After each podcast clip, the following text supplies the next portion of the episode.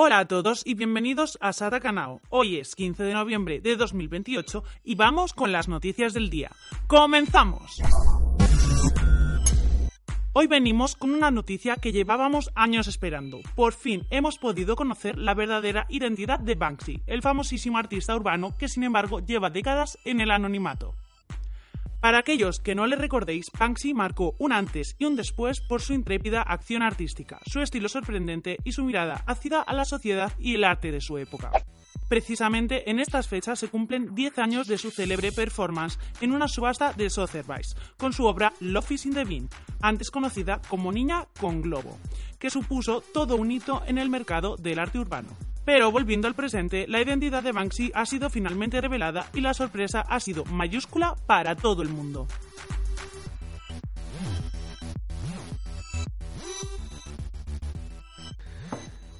Hola, hola, hola, hola. Esto es Captcha, el podcast de inteligencia artificial de Chetaka. Eh, y bueno, realmente estamos eh, muy contentos. Algunos nos lo habéis preguntado. Es decir, ¿cómo conseguís ese patrón en el que eh, invitados, entrevistados tan potentes y tan buenos repitan? Bueno, ya sabéis, no es evidentemente por la oferta gastronómica que les ofrecemos durante el podcast, que es, que es escasita. Yo aquí rompo una lanza por nuestro patrocinador, que estamos muy contentos con él, Huawei, un gran patrocinador, pero animo mucho a nuestro equipo comercial y de producción a que busque, eh, exploren nuevos territorios, no sé, un, jamones Joselito, eh, aunque bueno, viendo un poco la mesa, quizás las empresas embotelladoras de agua sean nuestra única opción. En todo caso, ¿cómo conseguimos tener estos entrevistados aquí? No es por la comida, no es por el dinero, es porque los mantenemos encerrados. Gracias, Andrés. Torrubia, de nuevo con nosotros. Eh, repites desde el episodio 3. Eh, muchas gracias por, por, por repetir en Captcha. Vosotros. Y bueno, también repite eh, Javi Pastor. bueno, Javi. ¿Javi o Javier? Siempre, Yo prefiero Javi. Javier lo asocio con mis padres echándome una bulla. Vale, Javier Pastor, que está con nosotros. Javi, ¿cómo estás? Pues fantástico y bueno, muy muy alegre, muy contento de, tener aquí otra vez a, Andrés, que seguro que nos va a salir un programa muy chulo. Y completamos cuarteto excepcional con John Tons, que tiene un trabajo que todos envidiamos, que es el de ver pelis. ¿Qué tal, John? Luego hay que hablar de ellas, pero bueno. bueno, pues en el episodio 3 ya eh, Andrés mencionó la posibilidad, además él, no sé si lo dijo medio en broma, medio en serio Andrés, la de jubilar guionistas de podcast, lo cual ha tenido una reacción importante de nuestros guionistas. Ya sabéis que eh, no siempre hemos estado del 100% contentos con él, pero es que ahora, eh, para este episodio, eh, bueno, es que ha dejado el trabajo a medias, ha dejado el podcast pues, casi sin cocinar, está aquí todo con, con, con, tochazos aquí indigeribles para los presentadores. ¿Qué hacemos? De, hecho, lo que podemos hacer es, si te parece, hablar de eso, de creatividad en inteligencia artificial, de cómo enfocarla, de si es posible conseguirla, de si hay una definición de creatividad y cómo puede aplicarse a ese campo tan, tan importante y tan revolucionario.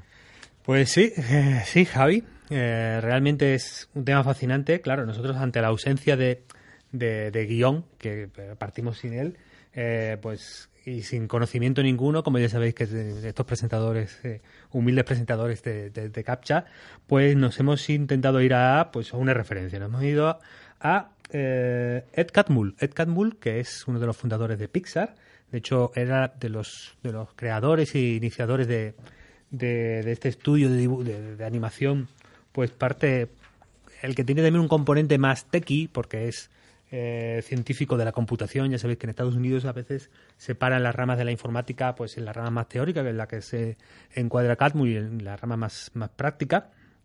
Y el caso es que él tiene un libro que yo creo que es muy recomendable para todo, todo aquel que esté interesado en el mundo de la creatividad. Se llama Creatividad SA y es un libro que, bueno, eh, puedo anticipar, no da una definición estricta de qué es creatividad, pero, eh, bueno, eso, eh, siguiendo un poco los ejemplos gráficos que nos hacía Andrés en el otro podcast, esto es como el porno. A lo mejor no sabes dar una definición, pero cuando la ves la reconoces, ¿no?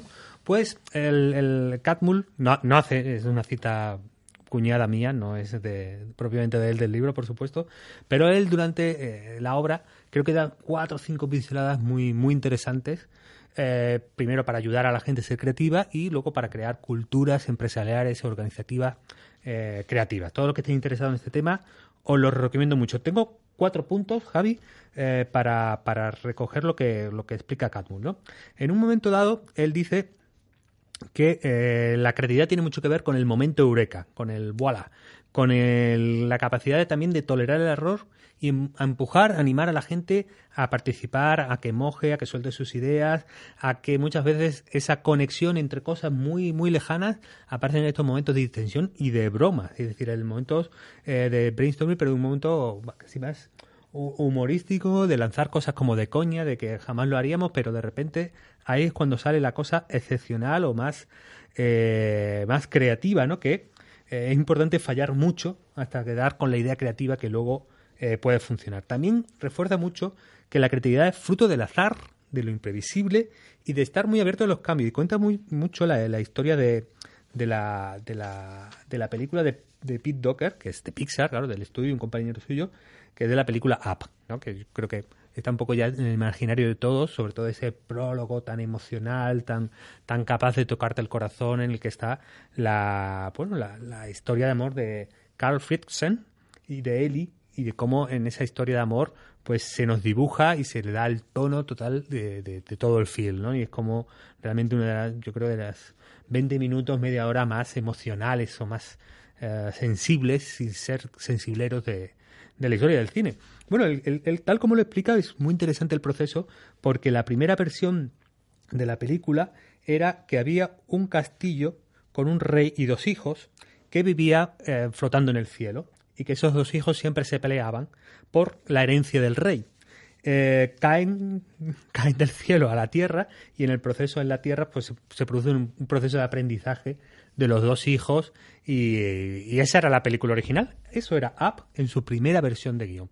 Claro, eh, la falta de que no les convenciera, eh, bueno, eh, en la Tierra se hacen amigos de una ave zanquilarga, ¿no? Como, como pasa en la, en la película final, y, y realmente eso es lo que único que se mantuvieron de la del, del guion original a la película final, el ave zanquilarga y el, y el título. De hecho, en la segunda versión ya entra el, el, el- el anciano, ¿no? Ya entra Fritzen y está toda la parte de Ellie, pero eh, incluso está Russell, el niño Boy Scout que se cuela en la casa. Pero cuando se va con los globos la casa, aterriza eh, en un dirigible espía de la era soviética, que estaba camuflado para parecer una nube gigante. Esta era la segunda versión de la película. Y claro, eh, lo que explica un poco aquí eh, Catmull en, en el libro es que la creatividad muchas veces es un proceso de trabajo de meses, años, versiones y de mucho feedback claro y directo. A mí cuando dicen feedback cl- claro y directo es que se, dentro de Pixar eh, se dan palos y tiran ideas cada dos por tres, ¿no? Resumiendo mucho, no es creatividad para Catmull eh, cuando te limitas a recortar y pegar lo que ya se ha hecho antes y tiene un aire creativo. Es decir, ese proceso por el cual uno lo que hace es, pues.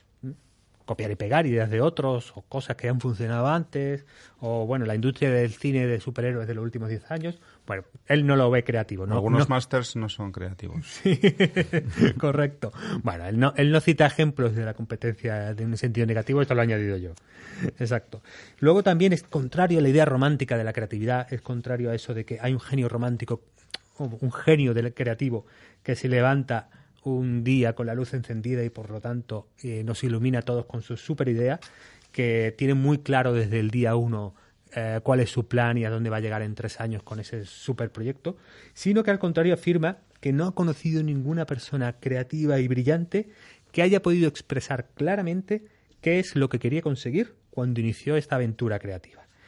Se parece más a un maratón que a un sprint, dice Catmull la creatividad. Y por último, por un ejemplo curioso, que es cómo las empresas japonesas empezaron a ser creativas en la posguerra y cómo se dio esto en empresas que tenían cadena de montaje y mucha fabricación. Al final, el cambio en Japón era de una cultura ultra jerárquica, y bueno, y que continuó siendo muy jerárquica, pero en la que eh, cada vez más ingenieros y gente de un nivel eh, no top directivo tenían autonomía y capacidad para decidir por sí mismos y para experimentar. Y cómo eh, en esa fase surgen empresas como Sony o como Toyota que compiten con las eh, típicas eh, empresas de éxito en la electrónica y la automoción estadounidense porque consiguen a través de esta autonomía llevar la creatividad a entornos en los que no se pensaba que, que- pudiera haberlos.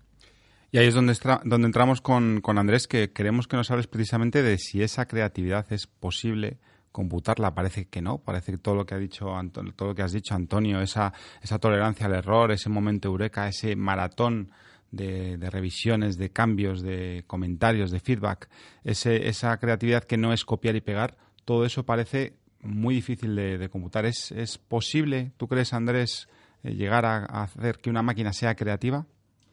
Bueno, eh, todo eso que, que habéis comentado yo creo que es más bien el cómo, ¿no? El cómo somos creativos las personas, eh, está por ver. ¿eh? Esto es un tema muy metafísico y, por supuesto, opinable de si una máquina es creativa, pero también está por ver si una persona es creativa, porque a lo mejor si tú sabes poco de un tema, eh, te puede parecer muy creativo, pero para la persona que sabe, a lo mejor ha hecho un cortar y pegar no evidente y a ti te parece una novedad. ¿no? Entonces, hilo eso con, con ejemplos concretos de lo que puede ser hoy en día. ¿no? Os voy a hablar de, temas reales hoy en día que se pueden hacer con inteligencia artificial, en concreto otra vez con deep learning, con aprendizaje profundo, que la gente considera creativo. Entonces voy a poner un par de ejemplos.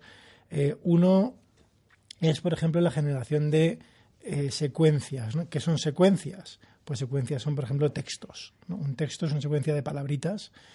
Ahí hay un tipo de red neuronal eh, de hecho de las iniciales, ¿no? creo que es el año setenta y pico, que se llaman redes recurrentes, que, de una manera muy, muy sencilla eh, generan creatividad. Ahora luego pondré atributos a esa creatividad, pero tú coges una red neuronal mm, recurrente, imaginaros, ¿eh? coges todos los textos escritos en castellano de la historia de un tema y se los introduces tecla a tecla, ¿vale? Palabrita, no, no, no palabra a palabra, tecla a tecla, y digamos que le pides a la red neuronal que te prediga cuál va a ser la siguiente letra que uno va a pulsar, ¿no? Entonces, la red tiene un poquito de memoria.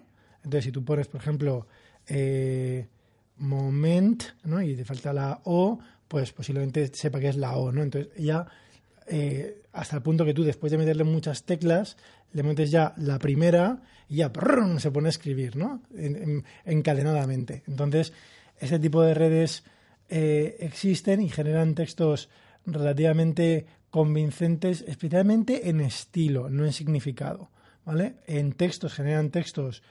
Eh, por ejemplo, yo hice una prueba hace poco donde metí los libros de Tolkien a una red neuronal de esta recurrente y bueno, cuando si queréis cuando pongas el episodio lo tuiteo y podéis ver lo que salió y salió una cosa que, sonaba a Tolkien, realmente. Lo que pasa es que no tenía sentido, ¿no? Eh, puedes ponerle, no necesariamente tienes que ponerle ese texto, le puedes poner, por ejemplo, eh, un programa, le puedes pasar el, el, código fuente del kernel de Linux, que es gigantesco, que está en C, en su mayoría, se lo enchufas a la red recurrente y luego ya le pones una primera tecla, y entonces ¡ay! ya se pone a programar en C y, te, tira líneas en C ¿vale?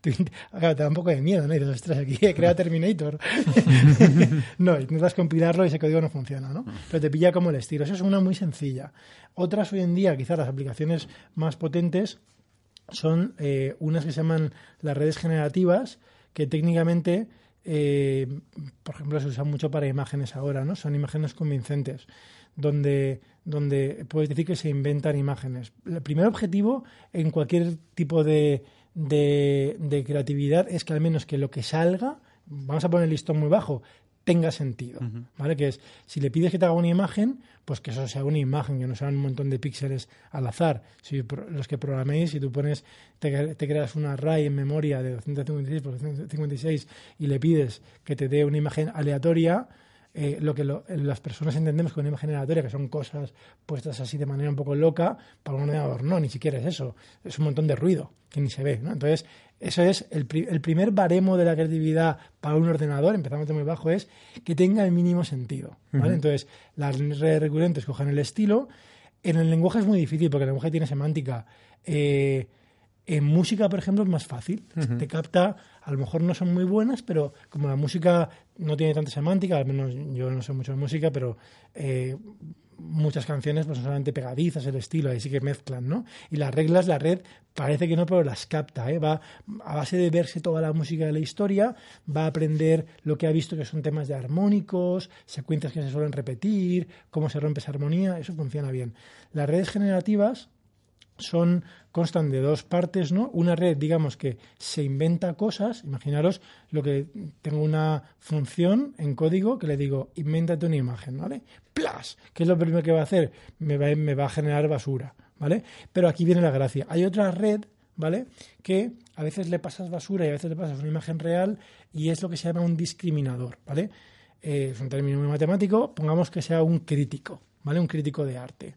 ¿Vale? Entonces, hay una red que quiere falsificar billetes, ¿vale? Eh, entonces, al principio va a generar un billete de basura, el, el, el, detector, ¿no? Y eso es basura, a mí no me la das, ¿no? Entonces, pero al cabo de un montón de tiempo, eh, que la red empieza a generar billetes cada vez que se parecen más, llega un momento en que el discriminador, el crítico, es incapaz de diferenciar.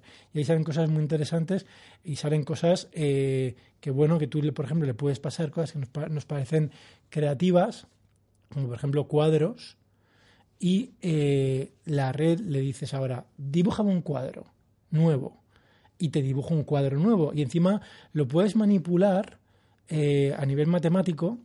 La red, hay un punto eh, internamente, imaginaros, una imagen es muy grande, ¿no? Tiene, pues imagínate, 1024 por, 1024, ¿no? Eso es, eso es mucha información. Eh, hay una frase, ¿no? Que es una imagen vale más que mil palabras, ¿no? Intentemos cuantificar eso, ¿no? Una imagen de mil por mil es un millón de numeritos, ¿no? Mil palabras parece que son menos numeritos. Pero bueno, ¿cuántas? ¿Eso cómo es de real? Pues eh, en el cerebro, y al menos en redes neuronales, eh, hay un concepto que es que comprimes la información y realmente puedes mm, comprimir la semántica de una imagen en un vector, ¿vale?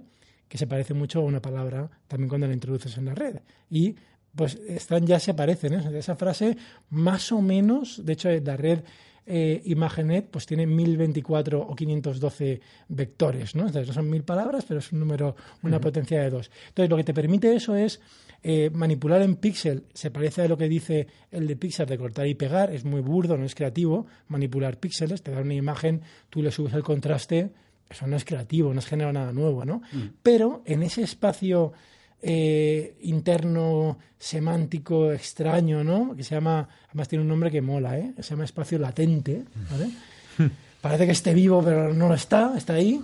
Eh, tú puedes, y ahí hay una serie de vectores, entonces tú puedes, y es mola mucho, ¿eh? porque tú puedes ahí, tocas un vector y generas como una araña y le sale una pata más, ¿vale? Porque había un número de ese vector que tiene una pata más. Entonces es, ¿es creativo eso? Hombre, no sé, eso genera cosas con sentido. A lo mejor pueden parecer un poco Edward Allan Poe, ¿no? Que son eh, alucinaciones de un loco. ¿vale? Pero bueno, eh, yo personalmente sí que lo veo como creativo. Hace falta eh, el público, el crítico, ¿no? Hay, hay sitios donde el crítico lo podemos automatizar 100%, donde juegos con reglas finitas como los juegos de, el juego del ajedrez o el juego del Go. El juego del Go, eh, lo último de AlphaGo es que el AlphaGo 0 empezaba a jugar, el AlphaGo que se hizo famoso, que ganó al, al, al ganador máximo, digamos que jugaba entre comillas con cierta ventaja con respecto al humano, aparte del cálculo, y es porque se había visto todas las jugadas de la historia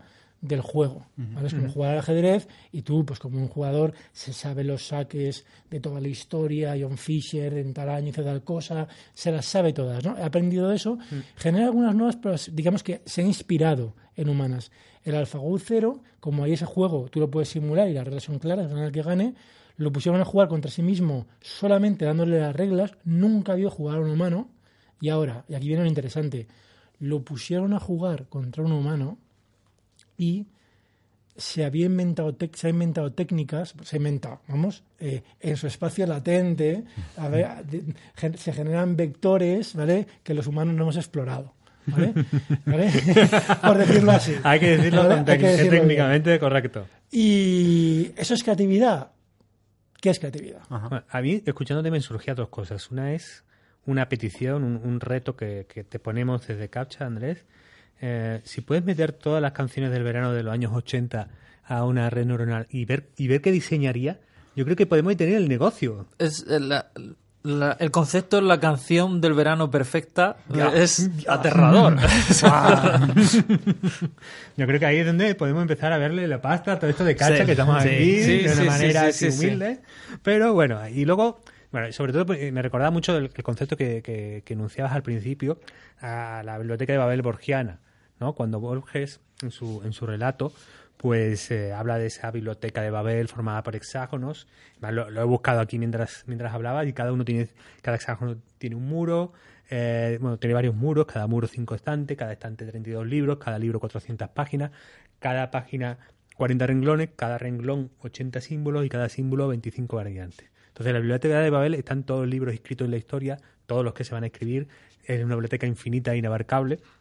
Y hay libros desde el mismo grafema repetido durante 400 páginas en todos los renglones hasta el Quijote y la mayor obra literaria. Entonces, claro, de alguna manera Borges dibujaba que eh, la explosión combinatoria te daba te lo daba todo, te daba lo sin sentido o el ruido, como tú citabas, pero te daba también la, la obra maestra. Pero claro, de- como tú dices, es una, como si- casi un debate metafísico. Es eh, poder explorar, incluso optimizando, ¿no? Cortando por donde sabemos que vamos mal, esa explosión combinatoria creatividad o esa desde el ojo de fuera, como desde el ojo de fuera, volvemos al test de Turing, no se puede distinguir, lo podemos llamar creatividad.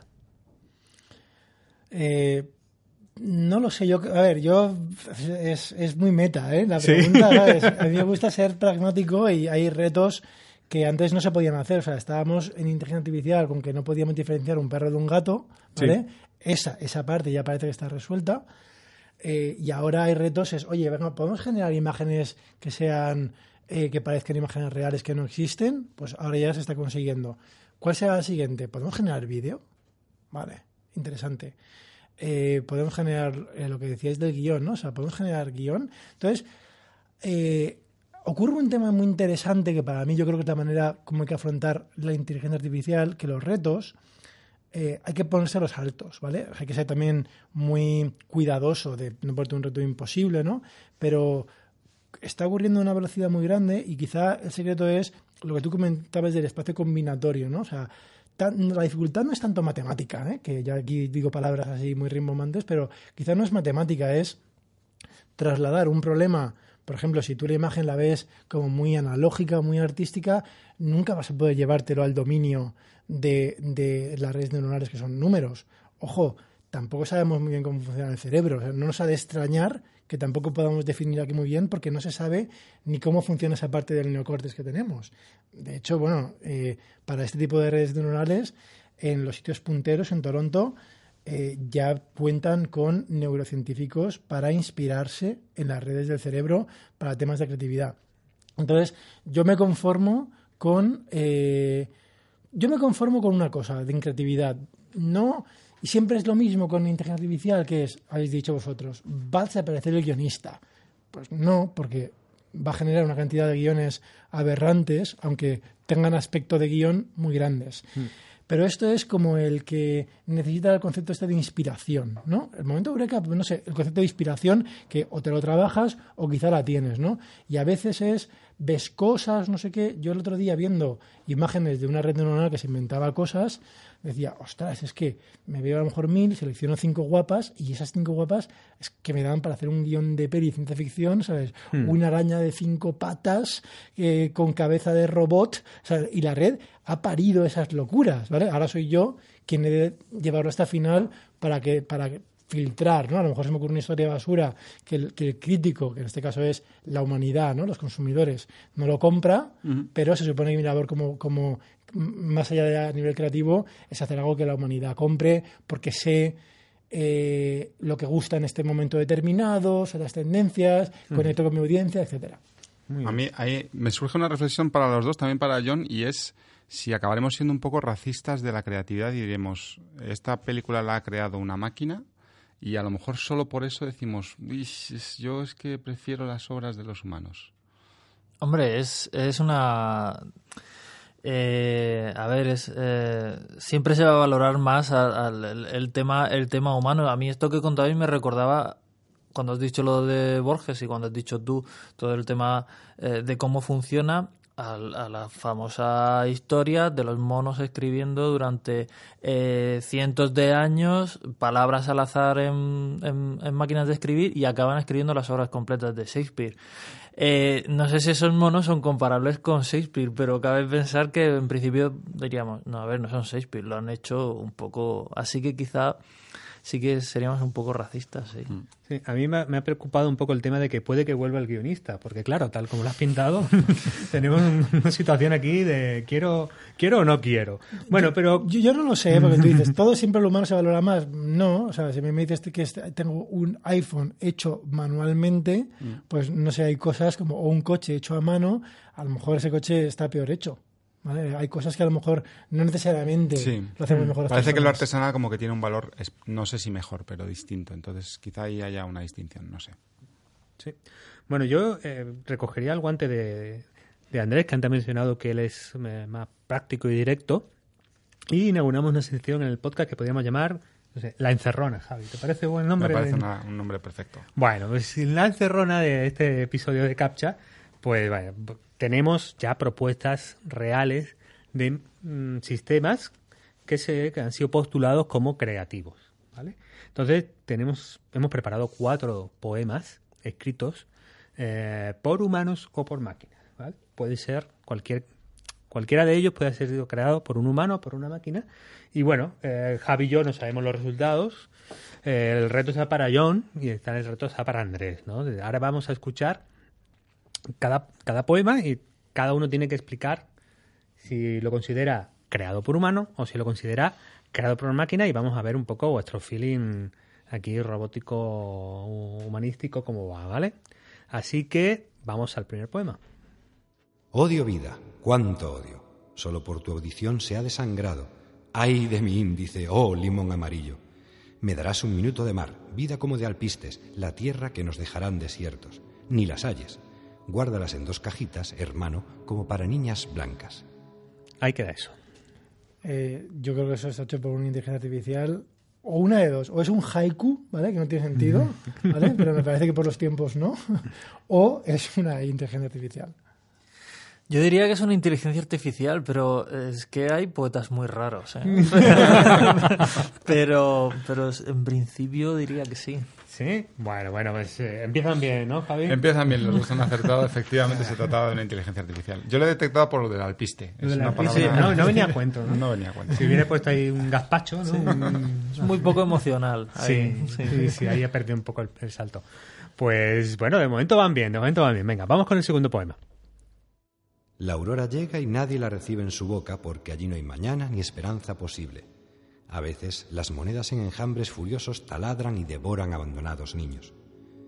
Los primeros que salen comprenden con sus huesos que no habrá paraíso ni amores deshojados.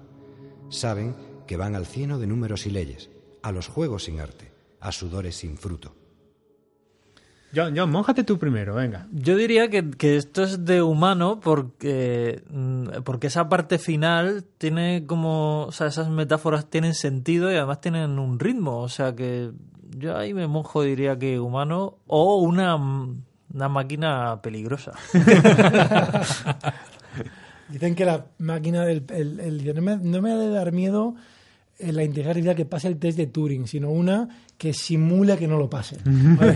Eh, Bueno, punto. a mí me. Yo lo veo claramente humano por un tema, un truco. ¿eh? En todos los que yo he probado, yo he probado en general varias cosas, no tienen consistencia, ¿vale? Rompen la consistencia. Y este, o sea, sabes que va a hablar como de niños y que están esclavizados y se mantiene la consistencia. Yo creo que es humano. Pues nuevamente, habéis acertado los dos. Es eh, un humano el que lo ha. Bueno, bueno. Creado, muy bien. Dos de dos, empate. ¿eh? Qué emoción. Vamos por el tercero.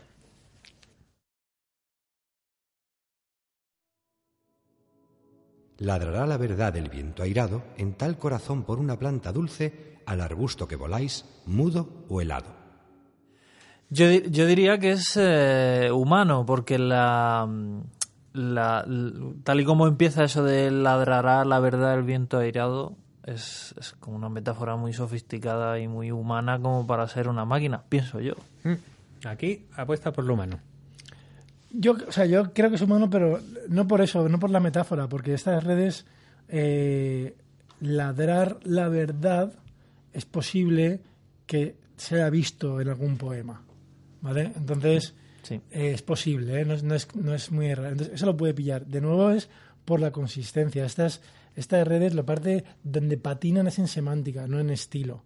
Y, y ahí hay, aunque esté, aunque sea más difícil que, la- que el previo, pero, pero creo que hay una semántica detrás que, que se entiende. Pues eh, en este caso los dos habéis falla- fallado porque se trataba de una inteligencia artificial, probablemente mm, una que, que había estaba mejor. Un, un punto menos para ellos y un punto más para el guionista, que, que- que cuenta con esto. Bueno, tenemos el- la, la- la ronda final, la ronda final de la encerrona.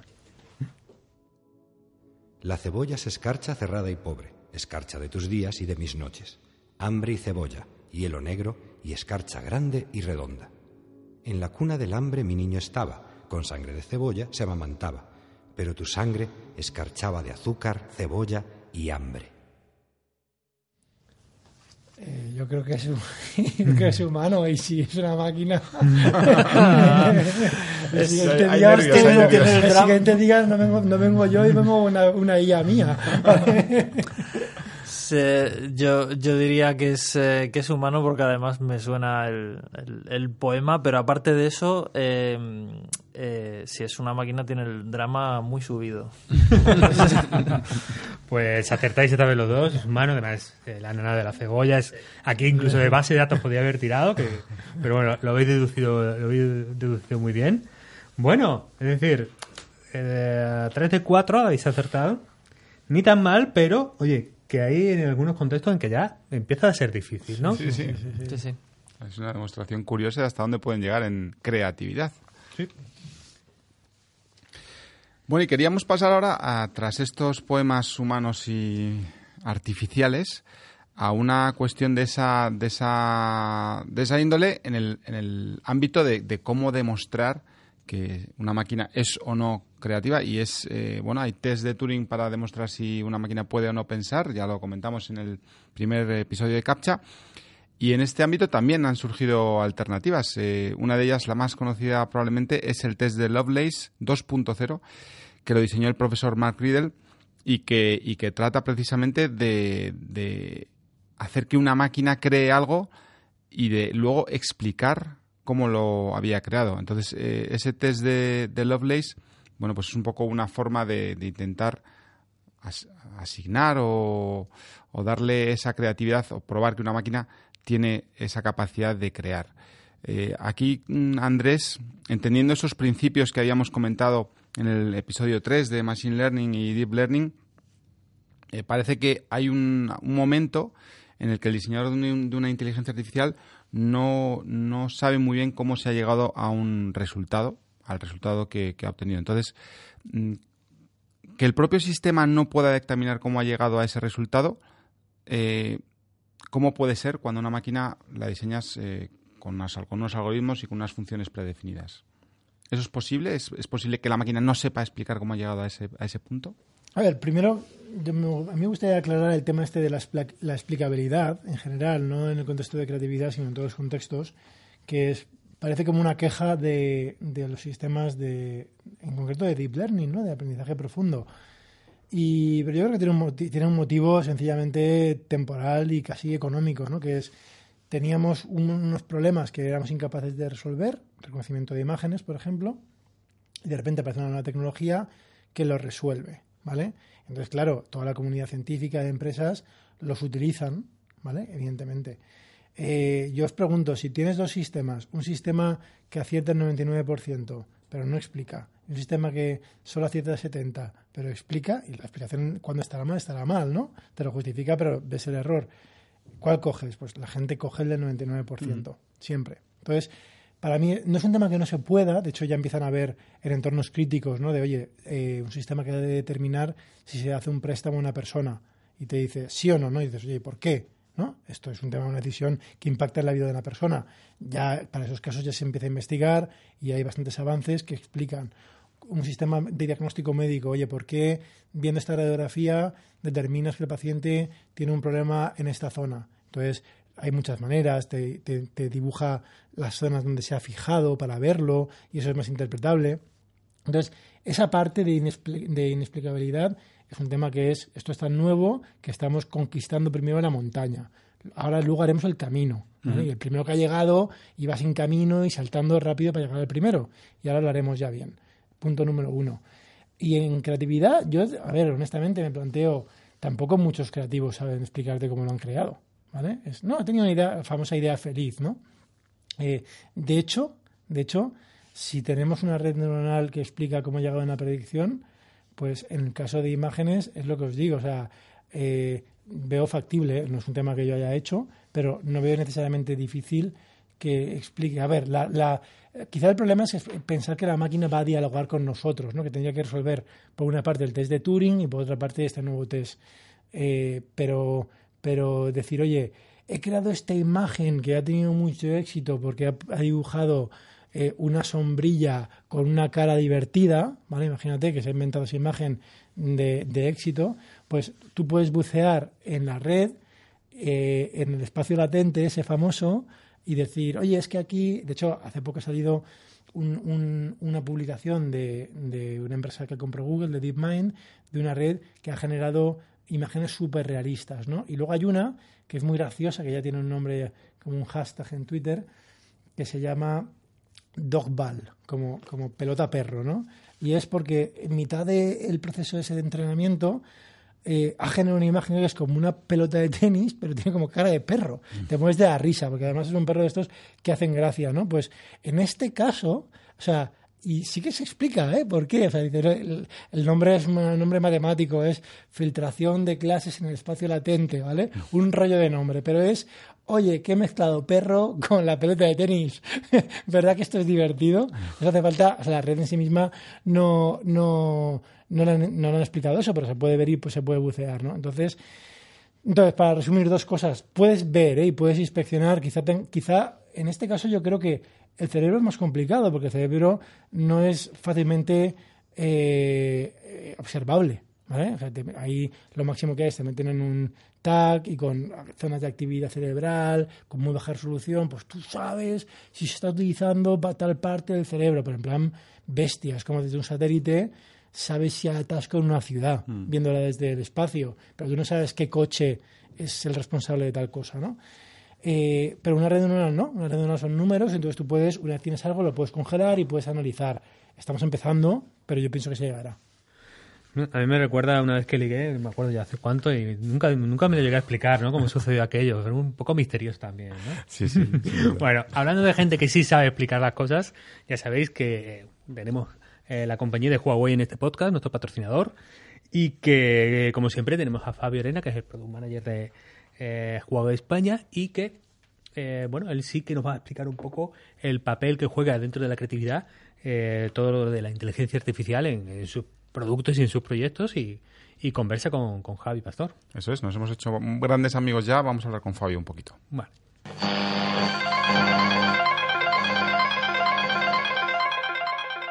Estamos viendo cómo la inteligencia artificial está empezando a a ser creativa. Eh, para hablarnos de, de, esto y de su implicación en los productos de Huawei está con nosotros Fabio Arena, que nos ha acompañado toda esta serie de episodios. ¿Qué tal, Fabio? ¿Qué tal? Buenos días.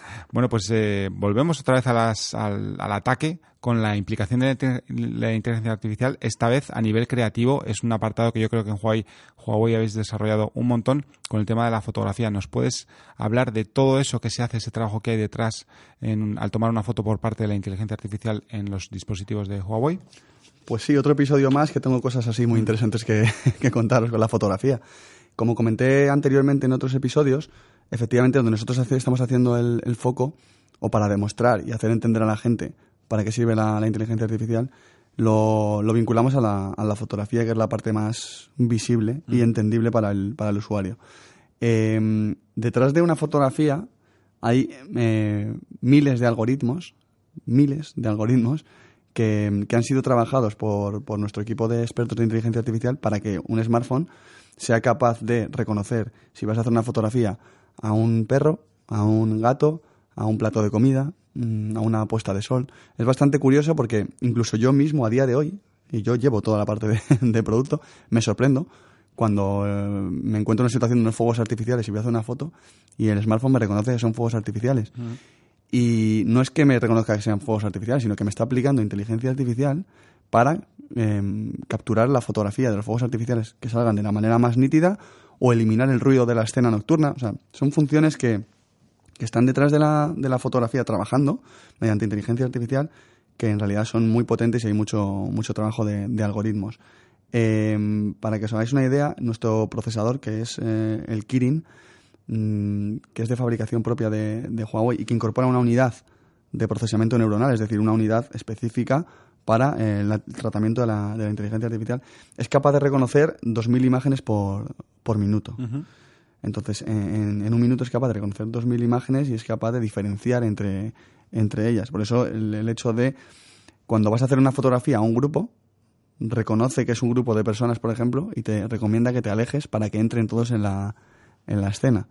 Eh, cuando vas a hacer una fotografía nocturna, automáticamente pone el modo, el modo noche y lo que hace es eliminar el ruido de la, de la escena, hacer un equilibrado, una compensación de luces, todo esto mediante la inteligencia artificial.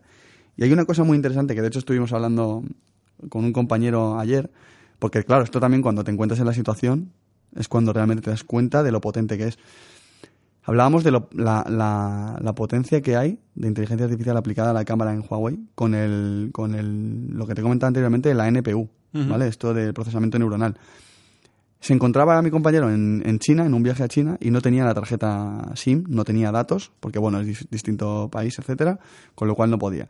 Entonces, para, para el tema de comunicarse, lo que hacía era, eh, con la aplicación de traductor que incorpora nuestro, nuestro smartphone, automáticamente hace fotos pues a los carteles o simplemente le pone el smartphone, por poner un ejemplo, a una persona que hable.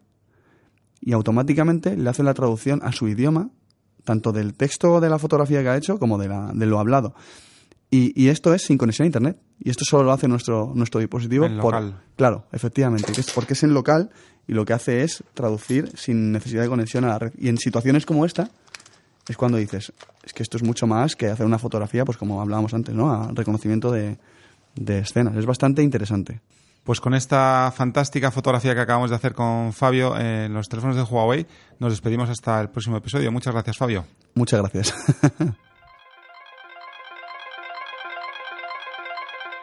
Bueno, hemos hablado, eh, Andrés, de partes de la, cre- de la creatividad eh, muy, eh, muy interesantes y hay una faceta de la creatividad que creo que el mundo humanístico pues, no suele considerar, pero que creo que los eh, que lo hemos sido los que lo son sí lo consideran, que es eh, la escritura de software. ¿no? Como las necesidades del eh, programador, incluso del, del analista y diseñador de sistemas, tienen que, eh, bueno, por la propia naturaleza ¿no? de la disciplina, en la que muy pocas veces una solución sirve para muchísimos casos, sino que casi siempre son problemas ad hoc, nuevos, distintos, diferentes, y a la vez siempre ha habido una visión optimista, o por lo menos ya muchísimas décadas, bueno, varias décadas, hablando del tema de eh, cuando haya programas software que sean capaces de escribir software eh, mejor o al mismo nivel que programadores profesionales. Programas que incluso Linus Torvalds no critique. Bueno, madre mía, madre mía. Qué pedazo de charco nos acabas de dibujar ahí delante, Javi. bueno, el caso es, eh, ¿por qué no? ¿Por qué realmente esos sistemas todavía son precarios eh, y por qué todavía eh, la programación sigue siendo una disciplina pues tan demandante de, mano de obra, ¿no? Bueno, a ver, eh, es una pregunta complicada. Voy a intentar simplificarla, ¿no? Para empezar, ¿qué es el software? Eh, aquí, aquí empieza, voy a poner un ejemplo fácil, ¿no? Donde sí que se puede, donde sí que empieza a funcionar. Eh, HTML, ¿no? Hay, Pues antes lo hacían los programadores, ¿no? Cuando empezó HTML. Ahora hay sistemas de, además muy sencillos de, sencillos de hacer, que tú le pasas, es lo que ya, una labor del maquetador, ¿no? Que se llama, que tú le pasas una imagen, que puede ser, además la imagen puede ser o muy bonita en un píxel o en una pizarra, que esto hay un vídeos por ahí, que tú dibujas cajitas, ¿no? Una maqueta, ¿no? Y entonces te genera eh, código, ¿vale? En este caso el código es un código HTML. Vale, empezamos por lo fácil, ¿vale? Vale, vale, es que tampoco es la frontera, Sí. un formato de, de ficheros, ¿no? Bueno, bueno, bueno, no, no voy a Empezamos por lo fácil. Eh, lo que se dice software mm, como tal, eh, ejecutable, ¿no? que creo que es donde vas, ¿no? que yo sepa todavía no existe como tal. Hay una un comentario mm, de el que ahora es responsable de inteligencia de Tesla, eh, Andrés Carpati, que habla, hablando de las redes neuronales recurrentes, estas que he comentado que se utilizaban para generar textos un poco locos, eh, estas también generan código. Entonces, digamos que esas redes son capaces, aunque sea a nivel conceptual, de aproximar, ¿vale? Y aquí viene la palabra clave y además con mucha trampa, de aproximar cualquier programa, ¿vale? Fíjate el concepto de aproximar un programa. Entonces, hasta ahora hemos tenido mucho éxito aproximando otras cosas que no son ejecutables porque, mm, porque no petan. O sea, tú te inventas una imagen, aunque sea un poco rara, pero como humanos nosotros somos muy tolerantes. De hecho, la propia biología es tolerante. O sea, tú editas el ADN al azar de una célula, que se supone que es código ¿no? genético, se llama código genético, ¿no? Eh, y lo normal, oye, a veces pues igual te sale un juego de un diferente color, o sea, no es que en un programa, joder, en un fichero ejecutable tú te hagas un byte y sabemos lo que va a pasar, que eso va a pegar una petada que el programa muere instantáneamente. Entonces, la dificultad ahora mismo es que quizá el propio eh, el, propio sustrato ¿no? que estamos generando ahora mismo quizás no sea el adecuado para que generemos código, porque es muy poco tolerante a eh, cualquier pequeño error, ¿no? Y, la, y, la, y un tema con el deep learning es que a diferencia de otras tecnologías eh, no es no es certero, o sea, no es, o sea, suele ser es, determinista, pero no es certero, o sea, te puede sacar una cosa eh, y si tiene que dar uno, igual te saca 1,0001, ¿vale? No necesariamente saca el número 1. Entonces, y eso el código le lleva muy mal, ¿no? Entonces, pero a la pregunta, entonces, bueno, mm, vaso medio lleno, vaso medio vacío, ¿no? Eh, ¿qué, puedo hacer? A mí me gusta intentar ser positivo, ¿no? ¿Qué puedo hacer?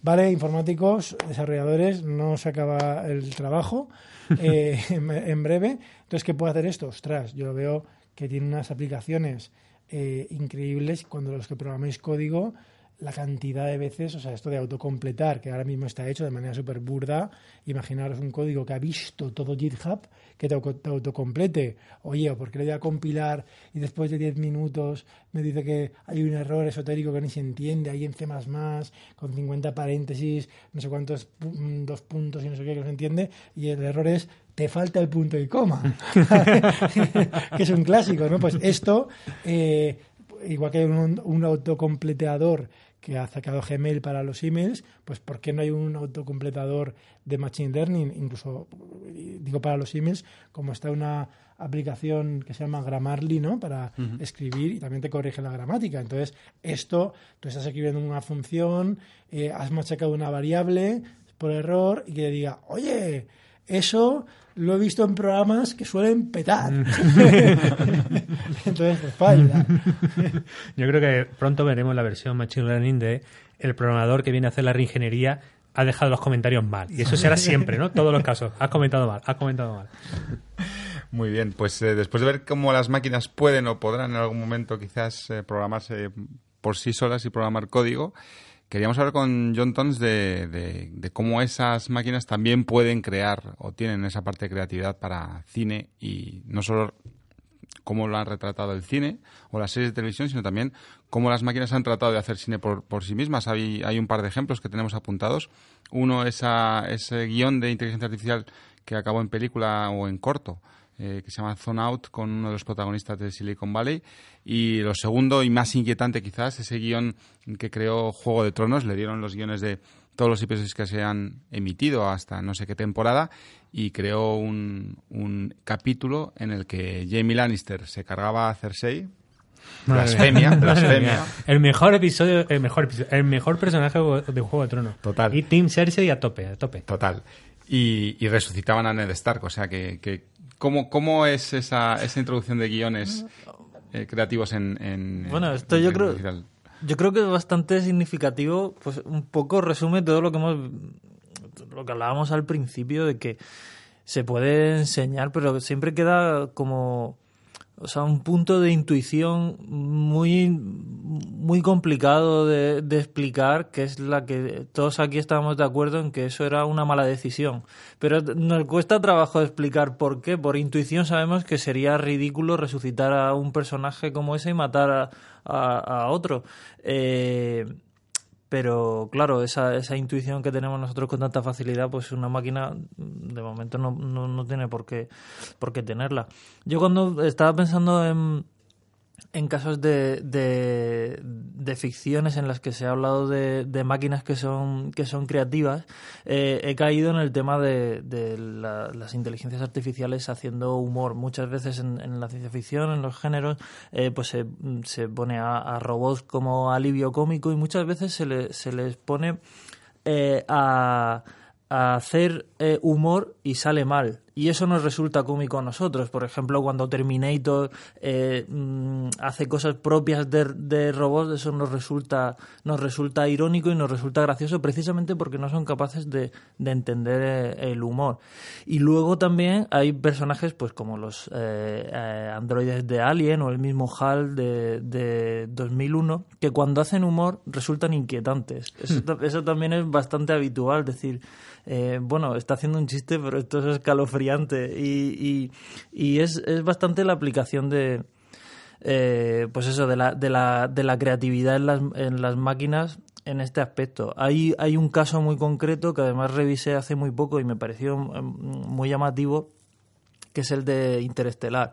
Ahí los, los robots, los TARS, tienen un tienen un eh, como una un porcentaje de sentido del humor, entonces pueden tener más eh, o, menos. Estos robots significativamente eh, tuvieron eh, estuvieron pensados originariamente para, para, tareas militares y por eso quizá no les termina de, de, salir bien. El caso es que tienen una luz para avisar de que, de que hacen chistes. Entonces, cuando hacen un chiste, ¿no?